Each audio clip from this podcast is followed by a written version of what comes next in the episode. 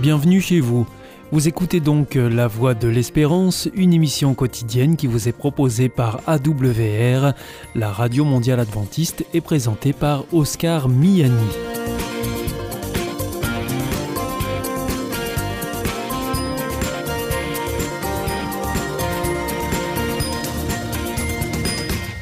C'est avec euh, grand plaisir que je vous retrouve sur notre antenne en ce jour. Encore une fois, soyez les bienvenus à l'écoute de la Voix de l'Espérance, notre émission quotidienne de 30 minutes qui vous est présentée par Oscar Miani et préparée bien sûr avec toute notre équipe. Merci de votre fidélité à la Voix de l'Espérance. Vous nous écoutez sur les ondes et par internet sur www adventiste.org ou encore grâce à votre téléphone. Aujourd'hui, nous vous proposerons votre chronique santé et ensuite ce sera votre chronique cadre de vie avec Gilles Martin et pour terminer, c'est un temps de réflexion que nous vous proposons. Surtout, restez avec nous tout de suite. Comme promis, voici votre moment santé. Avec Destination Santé, Emmanuel Ducreuset. Bonjour à tous palpitations, pensées envahissantes, sueur, tremblements soudains, aussi appelée crise de panique, la crise d'angoisse constitue un signal d'alarme. Alors de quoi s'agit-il et surtout comment réagir? La crise d'angoisse est caractérisée par une multitude de symptômes qui surviennent de façon brutale et intense. Des palpitations, une sensation d'étouffement, des étourdissements, une transpiration excessive, des frissons, des tremblements et autres engourdissements. Une personne pourrait vivre l'expérience de la panique une seule fois dans sa vie, alors que d'autres la vivent de façon récurrente. En effet, chaque individu réagit de façon différente à un stress. Celui-ci peut être à l'origine de maux de tête ou d'estomac, par exemple. Une crise d'angoisse constitue également une forme de réaction au stress dans une période plutôt chargée émotionnellement. Il peut s'agir d'un changement d'école ou d'université, d'un mal-être au travail. Pour la prévenir ou en limiter son impact, l'enjeu est tout d'abord de bien respirer, et ce à partir du diaphragme, tout en prolongeant l'expiration, ce qui entraîne une sensation de détente. La pratique régulière d'une technique de respiration permet d'en retirer plus efficacement les bienfaits dans les moments où le stress est le plus élevé. Lorsqu'elle survient, centrez votre attention non pas sur les symptômes physiques, mais sur l'environnement. Un dernier point, sans doute le plus difficile à appliquer, faites équipe avec cette anxiété en affrontant les situations malgré la possibilité qu'elles se manifestent. Si vous êtes concerné, des techniques de méditation, de sophrologie ou d'hypnose peuvent vous aider à combattre ces crises. Parlez-en à votre médecin. Vous pourrez aussi trouver des appuis auprès de psychothérapeutes ou de sophrologues formés à ces techniques.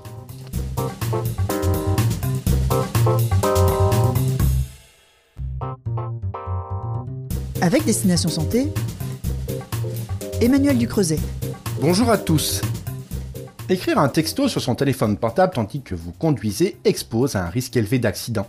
Voici le message que martèle l'association Prévention routière qui espère faire cesser ce comportement dangereux. Boire ou conduire, il faut choisir. Ce slogan est désormais bien connu de tous. Mais qu'en est-il de téléphoner ou conduire Ou encore d'envoyer un texto ou conduire? En effet, même totalement sobre, l'usage de votre téléphone au volant multiplie par 3 le risque d'accident.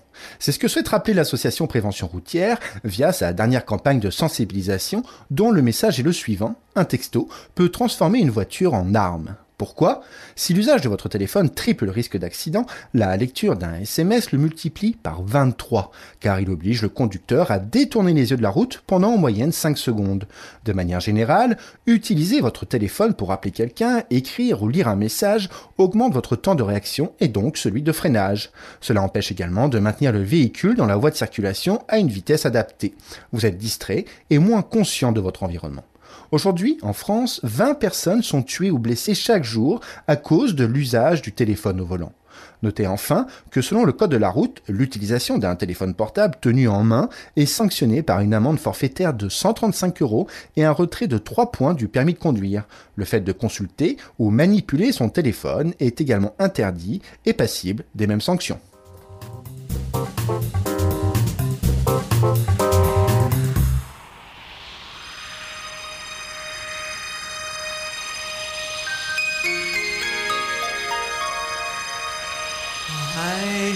Sound of a mighty rushing wind, and girl said, than it's ever been. I can almost hear the trumpet.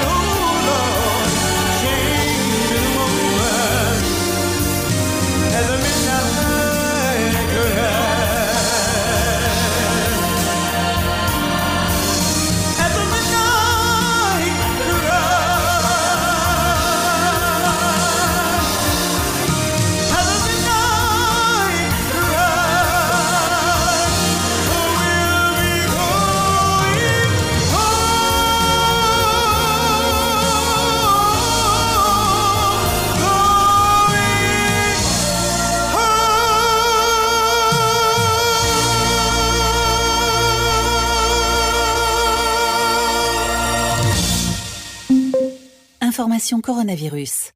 Le virus est toujours là et nous pouvons tous être contaminés. Pour stopper la transmission, chacun doit être responsable. Dès l'apparition de signes, même légers, comme la toux, la fièvre, le mal de gorge, le nez qui coule ou la perte du goût et de l'odorat, contactez rapidement votre médecin pour qu'il décide si vous devez être testé. En attendant les résultats du test, restez chez vous et évitez tout contact, surtout avec les personnes fragiles. Ensemble, bloquons l'épidémie. Si vous avez besoin d'aide, appelez le 0800 130 000, appel gratuit. Plus d'informations sur gouvernement.fr. Ceci est un message du ministère chargé de la Santé, de l'Assurance Maladie et de Santé publique France. Hier ist Adventist World Radio, die Stimme der Hoffnung. Questa è la radio mondiale avventista. La voce della speranza. Vous aussi, votre santé vous intéresse? Alors si vous souhaitez en savoir plus, demandez-nous l'ouvrage Santé et bien-être des éditions Vie et Santé. Nous aurons le grand plaisir de vous en adresser un exemplaire gratuitement sur simple demande de votre part à france.awr.org.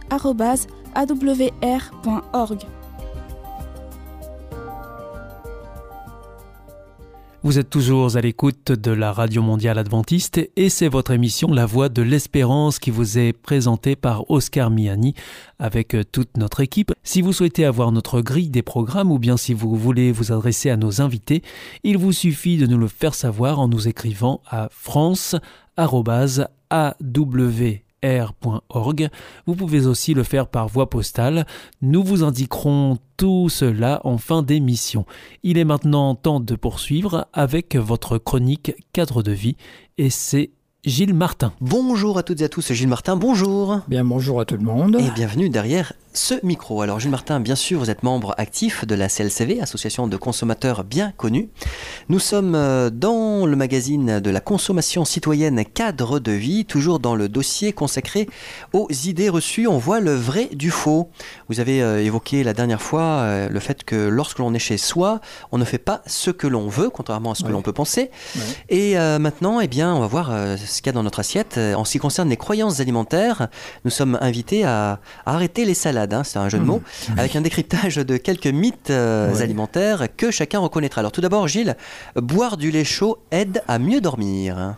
Alors, c'est pas prouvé, le lait chaud contient du tryptophane, un acide aminé que le cerveau peut convertir en sérotonine, un neurotransmetteur qui favorise le sommeil. C'est la raison pour laquelle on dit souvent que boire du lait chaud favorise l'endormissement, mais aucune étude scientifique ne l'a encore prouvé. Et le lait contient aussi des acides aminés neutres qui entrent en compétition avec le tryptophane et sont les moyens de lui voler la vedette. Et Eh oui, ils ont les moyens de lui voler la vedette. Oui, Alors, c'est ça. Gilles, euh, autre euh, idée reçue, il ne faut pas boire pendant les repas. Alors les arguments, l'eau fait grossir, elle perturberait la digestion en diluant les sucs gastriques sécrétés par l'estomac, tout ça c'est faux. L'eau n'apporte aucune calorie, ne fait donc pas grossir, elle ne perturbe pas non plus la digestion puisque la production de sucs gastriques s'adapte à la texture solide ou liquide des aliments consommés pour permettre aux enzymes d'effectuer correctement leur travail de digestion des aliments. Inutile donc de vous priver d'eau pendant les repas. N'oubliez pas de boire suffisamment d'eau au cours de la journée. Oui, il semblerait que ce soit à peu près 1,5 litre, hein, selon euh, Ah oui. l'âge, selon l'activité physique aussi, hein, Oui. et la saison. Alors, euh, Gilles, le pain fait grossir, c'est vrai? Eh, eh bien, il semble que ce soit faux. Le pain est quasiment sans matière grasse et apporte des protéines et des fibres dans des proportions non négligeables. De plus, il constitue une excellente source de glucides complexes qui crée une sensation de satiété sur le long terme. Ce qui fait grossir, c'est tout ce que l'on met sur le pain, tel que du beurre, confiture, fromage, etc., qui ajoute des calories et contribue alors à la prise de poids. D'accord. À présent, les œufs sont mauvais pour le cholestérol. Également, c'est faux. En moyenne, chaque Français consomme 230 œufs par an. Cependant, comme l'œuf est relativement riche en cholestérol, beaucoup hésitent à en manger par peur d'un excès de cholestérol sanguin et des maladies cardiovasculaires en résultant. Or, les études ont montré que le cholestérol alimentaire avait très peu d'incidence sur le taux de cholestérol sanguin. En revanche, une alimentation riche en acides en acides gras saturés ou trans serait en grande partie responsable des hausses de taux de cholestérol dans le sang. Ainsi, lorsque l'on a un excès de cholestérol LDL, c'est-à-dire le mauvais qui bouche les artères, avant de songer à arrêter de manger des œufs, il est conseillé de modérer l'apport de graisses saturées et trans tels que le beurre, fromage, charcuterie, viande grasse, sans oublier les graisses cachées dans les produits industriels tels que biscuits, viennoiseries, etc. Autre idée reçue, Gilles, euh, manger avant de se coucher fait grossir. Alors pas forcément, en effet, le moment de la journée choisi pour manger ne modifie pas la façon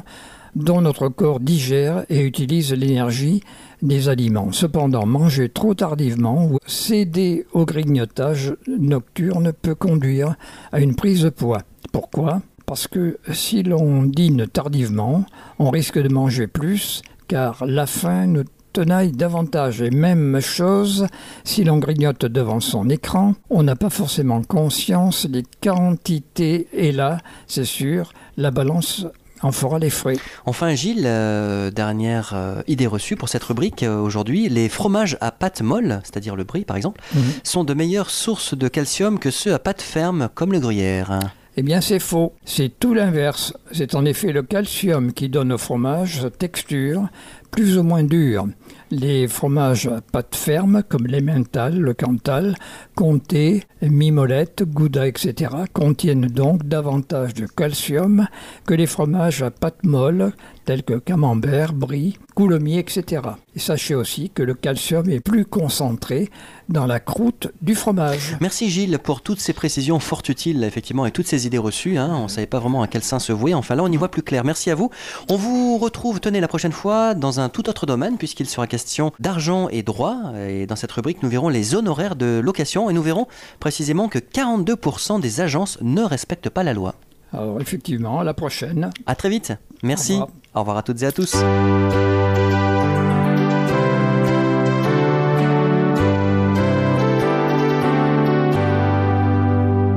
This is Adventist World Radio, the voice of hope. Ici Radio Mondiale Adventiste, la voix de l'espérance. Hier ist Adventist World Radio, die Stimme der Hoffnung. Questa è la radio mondiale adventista. La voce della speranza.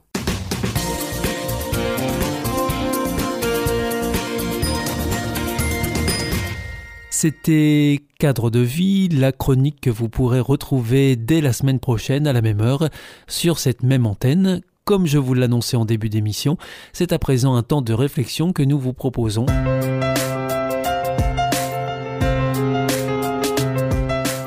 Bienvenue dans votre émission L'Évangile, une bonne nouvelle pour toi.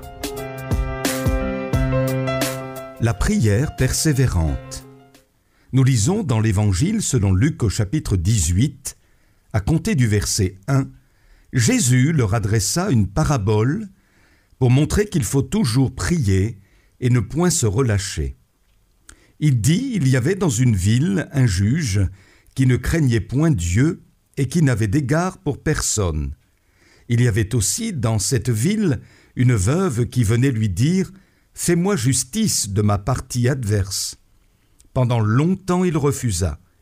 Mais ensuite il dit en lui-même Quoique je ne craigne point Dieu, et que je n'ai d'égard pour personne, néanmoins, parce que cette veuve m'importune, je lui ferai justice, afin qu'elle ne vienne pas sans cesse me casser la tête. Le Seigneur ajouta Entendez ce que dit le juge inique et Dieu. Ne fera-t-il pas justice à ses élus qui crient à lui jour et nuit? Tardera-t-il à leur égard? Je vous le dis, il leur fera promptement justice. Mais quand le Fils de l'homme viendra, trouvera-t-il la foi sur la terre? Voici une veuve qui a bien des misères. Elle n'a pas d'argent, elle n'a plus le soutien de son mari, elle doit se sortir d'affaires toute seule. Or, quelqu'un de mal intentionné a exploité la vulnérabilité de cette femme en commettant une injustice à son égard. Aussi va-t-elle faire appel à la justice pour demander réparation. Seul le juge peut redresser la situation. Mais le problème se complique et devient de plus en plus épineux quand on sait que le juge auquel elle s'adressera est un homme sans scrupules. Il ne croit point Dieu, dit le texte, et n'a d'égard pour personne. Il est parfaitement indifférent aux difficultés des gens, surtout quand ils ne sont pas riches. Pas de pot de vin en perspective? Décidément, le problème de cette veuve ne l'intéresse pas. Voici donc brossé le tableau de cette histoire que Jésus raconte. Laissons-nous maintenant attirer par l'attitude de la veuve. Si, de prime abord, elle ne semble pas avoir beaucoup de possibilités financières, si elle ne connaît vraisemblablement personne d'influent pour lui venir en aide, si elle est inexorablement méprisable aux yeux du juge, cette dame détient une arme qui finira par effriter la résistance de cet homme peu scrupuleux, c'est la persévérance. La voyez-vous frapper à la porte du juge? La première fois, elle essuie un refus. Sans se décourager, elle frappe une seconde fois, pour aboutir malheureusement au même résultat, toujours non. Pendant longtemps, dit le texte, le juge refusa. Notre héroïne s'est-elle relâchée pour autant? Ce serait mal la connaître. Nous ne pouvons que lui donner raison, car enfin le méchant homme, excédé par autant d'insistance, finit par céder. La détermination de cette veuve invite à la réflexion. C'est bien à cela que Jésus veut nous amener, d'ailleurs, en racontant cette parabole. Ce récit n'est-il pas un puissant encouragement à persévérer dans la prière? Et cela quelles que soient les oppositions. Si ce mauvais juge a plié devant la persistance d'une veuve qu'il ne connaissait pas et dont il n'avait que faire, eh bien, le Seigneur, lui qui est juste, bon et miséricordieux, écoutera et répondra à nos requêtes. Au fait, Qu'est-ce qui donne autant d'énergie à la détermination de la veuve de notre parabole? Ne serait-ce pas la légitimité de sa demande? C'est bien parce qu'elle est convaincue de son bon droit qu'elle insistera avec force auprès du juge jusqu'à ce qu'elle obtienne gain de cause. Croyez que lorsque nous prions pour le salut des nôtres, les œuvres missionnaires, la délivrance des captifs, la croissance des églises et tant d'autres sujets, nous pouvons le faire avec la même détermination que la veuve, car nos demandes sont bien fondées au regard des Écritures. Alors, chers amis, persévérons. C'était votre émission L'Évangile, une bonne nouvelle pour toi.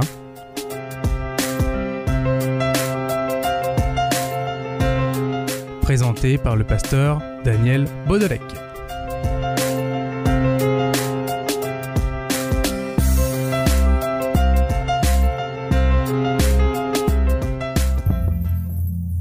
Nom de l'amour. Est-ce un nouveau film? Non, c'est le nouveau cours de l'IEBC. IEBC Oui, l'Institut de l'étude de la Bible par correspondance. Tu vas sur le site www.iebc.org et tu découvres tous les cours gratuits. Tu as raison, au nom de l'amour, ça vaut la peine.